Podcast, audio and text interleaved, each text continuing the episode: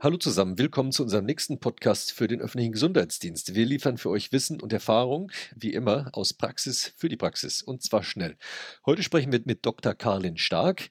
Wieder sprechen wir mit ihr. Sie ist im Regierungspräsidium in Stuttgart, leitet dort das Landesgesundheitsamt.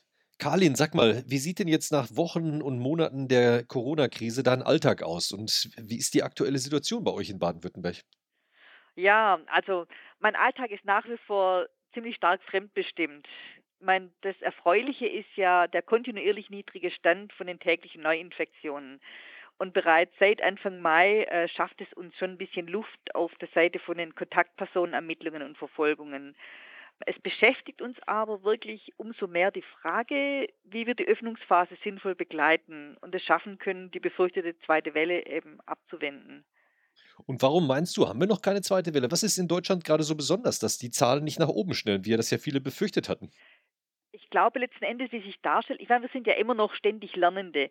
Und ich denke, eine Lektion, die wir gelernt haben, dass es tatsächlich so diese Großveranstaltungen in geschlossenen Räumen sind und dass diese Aerosolbildung in Räumen, wo dann praktisch sich gleichmäßig verteilen kann und eine große Menge auf einmal angesteckt werden können, dass das eine größere Rolle spielt, als wir am Anfang angenommen haben und dass das eben einerseits durch die Wetterlage weniger ist und eben auch durch die ganzen Corona-Bestimmungen und dass die tatsächliche Ansteckung im Familienkreis und in kleineren Gruppen eben nicht so viele betrifft und deswegen die Reproduktionszahl auch unten bleibt, trotz den teilweise Öffnungen. Oder sind die Gesundheitsämter besser als ihr Ruf? Ja, das sowieso. Also Gesundheitsämter sind natürlich hervorragend. Ich, also das kann man eigentlich gar nicht oft genug sagen, dass die Gesundheitsämter wirklich enormes geleistet haben und das, obwohl teilweise ja auch die Rahmenbedingungen extrem schwierig waren. Und ich denke, es ist ja nach wie vor so. Es gab zwar sehr viel Hilfestellung aus anderen Bereichen, aber die wirkliche fachliche Expertise war eben bei unserem Stamm in Gesundheitsämtern. Das heißt, dass zwar viele Helfer dazugekommen sind, diese vielen, vielen Stellen, die da immer propagiert worden. Das war ja aber in der Regel kein Fachpersonal. Das waren ja Leute, die in der Ausführung geholfen haben, aber unser Fachpersonal hat quasi unendlich viele lange Stunden geschoben und tut es immer noch. Ja, du hast ja schon eine der größten Herausforderungen so ein bisschen genannt. Das waren eben die großen Veranstaltungen. Ich habe auch gerade vorhin gelesen, ihr lasst ja wieder Hochzeitsfeier bis zu 99 Personen zu. Aber nach Spaß beiseite. Was habt ihr denn aus all den Erfahrungen der letzten Wochen für euch mitgenommen? Was habt ihr gelernt und was würdet ihr zukünftig vielleicht anders machen als zu Beginn der Krise? Ja, ich meine, was wir ja gelernt haben, ist, dass die Veranstaltungen in, im Freien wohl weniger ein Problem sind. Und ich meine, dass diese Abstandsregelungen schon so dieses äh, und Abstandsregelungen und eben diese Lüftung bei Aerosolbildung, dass das eben die wichtigen Dinge sind. Und mit diesen Voraussetzungen letzten Endes hofft man, dass es dann bei Veranstaltungen dieser Größe nicht zu Problemen kommt. Ganz 100 Prozent garantieren kann man es natürlich nicht. Das ist so der Weg hin zur Normalität und diese Veranstaltungen sind ja nur erlaubt in Räumen oder in, in Hallen, wo es tatsächlich auch diese Abstandsregelungen und das alles gibt. Also die haben große Auflagen für so große Feiern. Deswegen denke ich, da tastet man sich so ein bisschen ran, weil natürlich muss man damit rechnen, dass je mehr die Leute wieder zusammenkommen, dass dann auch mehr Infektionen stattfinden. Aber erstaunlicherweise ist ja bisher sind ja die Infektionszahlen nicht hochgegangen, obwohl wir ja schon einige Lockerungen hatten. Hm, aber es gab ja auch woanders andere Hotspots. Das waren ja vor allen Dingen eben, ja, ich sag mal so Arbeiterheime, nenne ich sie jetzt mal, oder auch äh, Flüchtlingsheime eben. Äh, sind das auch so Themen, die euch Sorge machen? Auf jeden Fall. Also es sind immer diese Bereiche, aber es, es zeigt das, was ich vorher gesagt habe, zeigt sich immer wieder, diese, diese Theorie dieser Aerosolbildung, also viele Menschen, die intensiv auf engem Raum zusammen sind, das ist halt ein Problem, also in Räumen. Das sind, wenn die eben diese Unterbringungen haben, wo viele Menschen auf engem Raum zusammen, zusammen sind. Wir hatten ja Ausbrüche in, bei, in Flüchtlingsunterbringungen, wo es uns schon praktisch unter der Hand weggelaufen war oder wo viele äh, Subunternehmer, Fremdarbeiter eng zusammen untergebracht haben. Oder eben auch, das war ja auch das Thema bei so Veranstaltungen wie diese Blasmusikzusammenkunft im Hohenlohe-Kreis, wo dann auch äh, eben viel in engem Raum in die Luft geblasen wurde. Und da denke ich, das, Da geht es aber nicht darum, was für Leute das sind, sondern es geht wirklich um die räumlichen Bedingungen. Und die versuchen wir zu verhindern. Ja, das geht jetzt im Sommer natürlich gut, vielleicht auch noch im Herbst, genau. aber im Winter wird es dann schwierig, ne? Genau. also ich denke, wir sind ja, ich habe es schon mal gesagt, wir sind ja immer noch Lernende und ich denke, dass wir vielleicht noch genauer lernen, welche Situationen da besonders problematisch sind. Und im, im Augenblick denken wir, dass diese Lüftungsstrategie was ganz Entscheidendes ist. Das, was mhm. wir in den Schulen jetzt haben. Wir begleiten unsere Schulöffnungen mit der Vorgabe, dass die wirklich regelmäßig intensiv die Räume lüften müssen. Mhm. Und ich hoffe, dass das dann auch tatsächlich diese Verbreitungen dann verhindert. Mhm. Ihr habt in Baden-Württemberg ein Software-Tool entwickelt mit einer Firma gemeinsam, Atmos. Wie wendet ihr das Tool an? Was kann das Tool oder was kannst du uns zu dem Tool erzählen? Ja, also das heißt COPE, dieses Tool, ein sehr äh, passender Name. Also es ist eigentlich eine Modellierung auf der Basis von den AKI-Zahlen. Es ist eigentlich für ganz Deutschland anwendbar. Es modelliert für alle Bundesländer bis auf Landkreisebene verschiedene Abläufe. Zum Beispiel, was ich besonders hilfreich finde, was Sie neu eingeführt haben, die, den Verlauf von den sieben Tagesinzidenzen. Und da sieht man richtig, ob die hoch oder runter gehen. Und das ist ja für uns so ein entscheidender Faktor, ob man überlegen muss, was zu tun. Weil ich denke, wenn die Inzidenz tendenziell immer mehr steigt, dann muss man überlegen, ob da irgendwo ein Problempunkt sitzt. Also es ist ein, ein sehr gutes Tool, um so einen Überblick zu kriegen, wie die Situation bis auf Landkreisebene ist. Wie wenden die Kolleginnen und Kollegen in den Gesundheitsämtern an? Haben die schon mal so Feedback gegeben, wie die es benutzen? Also ich weiß einige, die da ab und zu einfach reingucken, die einfach reinschauen und sagen, wie ist denn bei uns die Sieben-Tages-Inzidenz? Aha, und dann vielleicht noch zwei, drei Nachbarkreise, um zu sehen, wie man da im Vergleich dazu steht. Ja, es ist so, ich, ich denke, die, von denen ich weiß, die nehmen das so als ein Mosaikstein in ihrer Gesamtbewertung für die Situation. Morgen geht ja nur die lang ersehnte Tracing-App in Betrieb, hören wir zumindest. Ja, die Corona-Warn-App, ja. Hier in unserer Podcast-Serie gab es auch schon die ein oder andere Kritik dazu von den Gesundheitsämtern. Was erwartest du dir denn von dieser App, wenn sie dann morgen vielfach heruntergeladen wird? Naja, die Idee ist ja, dass da die Smartphones, die sich nahe kommen, via Bluetooth Informationen austauschen und dass eine Person, die positiv getestet wurde, kann ja die Information, äh, also primär weiß sie das nur selber, die kriegt da einen QR-Code mit dem und dann kann die das freigeben. Und dann werden praktisch auch Leute, die zwei, drei oder in der Inkubationszeit praktisch davor Kontakt hatten, werden die alle informiert. Jeder war einer in eurer Nähe, der könnte infektiös gewesen sein. Also ich denke, es ist für den einzelnen Bürger eine gute Möglichkeit, auch selber so ein Stück weit Kontrolle zu kriegen, die dann funktioniert, wenn eben viele mitmachen.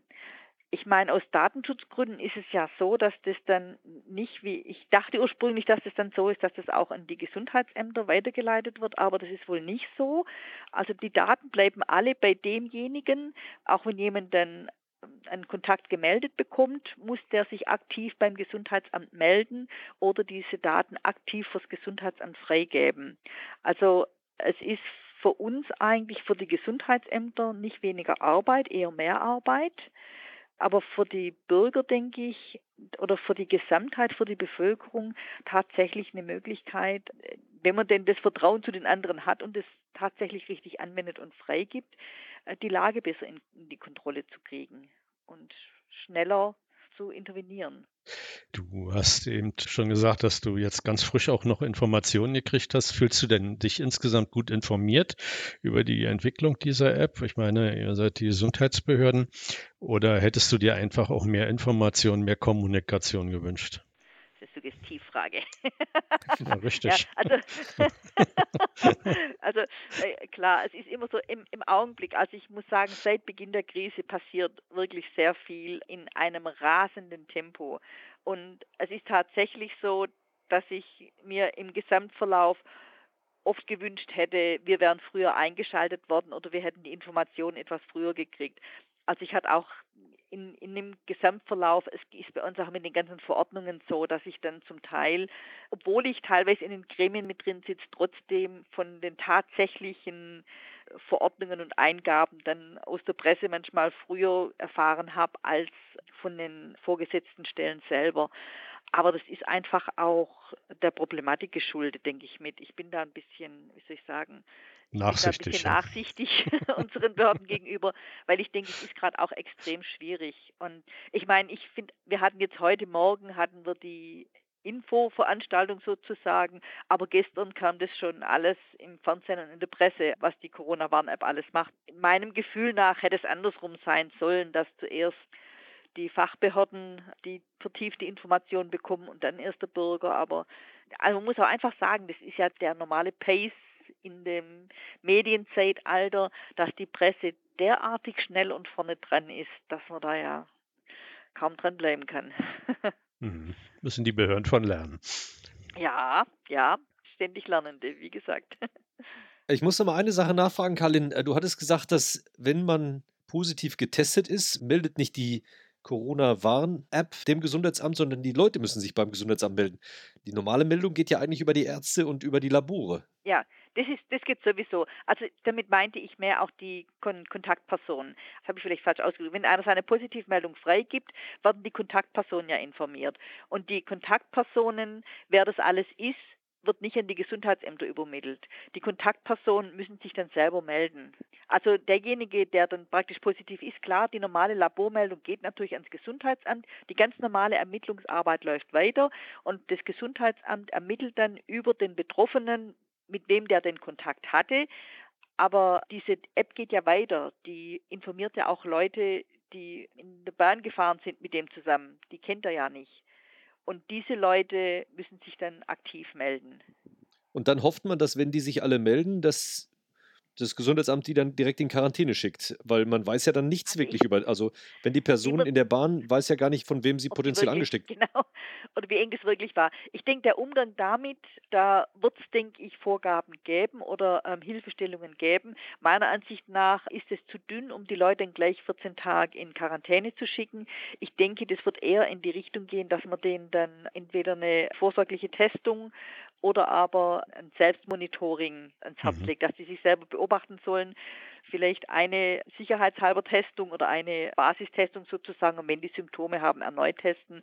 Also ich denke nicht, dass man so jemand dann, wenn er nicht sicher unter Kontaktperson Kategorie 1 fällt, weil das weiß man nicht und da gibt es, denke ich, auch Unsicherheiten mit der App, dass das nicht adäquat wäre, die alle als Kontaktperson Kategorie 1 einzustufen, denke ich. Aber es würde ja schon dazu beitragen, ein bisschen gezielter zu testen, ne? wenn ja. Leute die Wahrscheinlichkeit haben, einen engen Kontakt gehabt zu haben, dass man die einfach dann testet, das wäre schon ein genau. bisschen gezielteres Testen. Genau, und da ist eine große Hilfe, weil diese gezielte Testung, das ist ja eine von meinen Kritikpunkten immer, dass ich sage, man muss versuchen, gezielt zu testen, insbesondere jetzt, wo die Inzidenz so niedrig ist.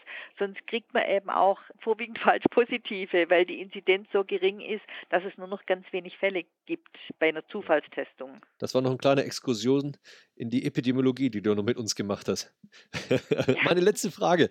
Auf was bereitet ihr euch vor? Also auf die Corona-App, Corona-Warn-App morgen und was kommt danach? Bereitet ihr schon Impfungen vor? Also was werdet ihr die nächsten drei Monate und die nächsten zwölf Monate machen? Also ich denke, wir müssen uns auf verschiedene Szenarien vorbereiten.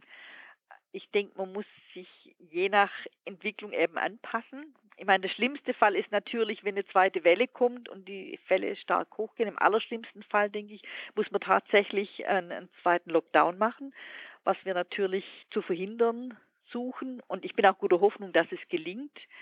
Ich meine, was wir viel machen müssen, ist Bevölkerung aufklären, dass die sich adäquat verhalten.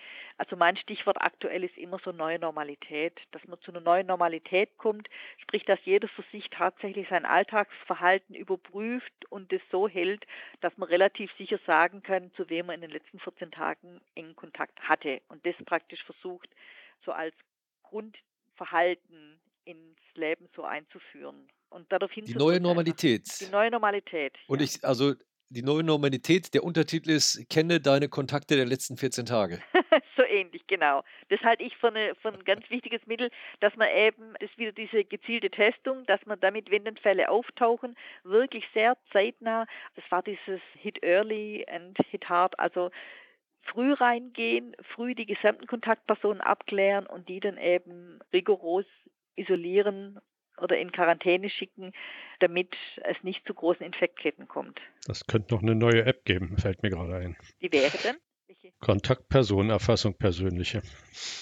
Aufzeichnen, ja. mit wem man zusammengekommen ist.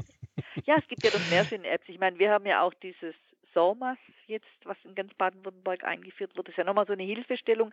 Also wir sind, wir bereiten uns ja schon besser vor auf das, was kommt. Mit so digitalen Hilfestellungen kann man das auch die in, in Infektketten leichter feststellen und erkennen. Karlin, vielen Dank für deine Zeit und deine tollen Einblicke mal wieder. Und schön, dass es bei euch so rund läuft und die Zahlen hoffentlich weiter runtergehen. Danke Ja, dir. wei- weiterhin Danke viel euch. Erfolg in Baden-Württemberg. Danke dir, Karlin. Vielen Dank. Tschüss. Tschüss. Tschüss.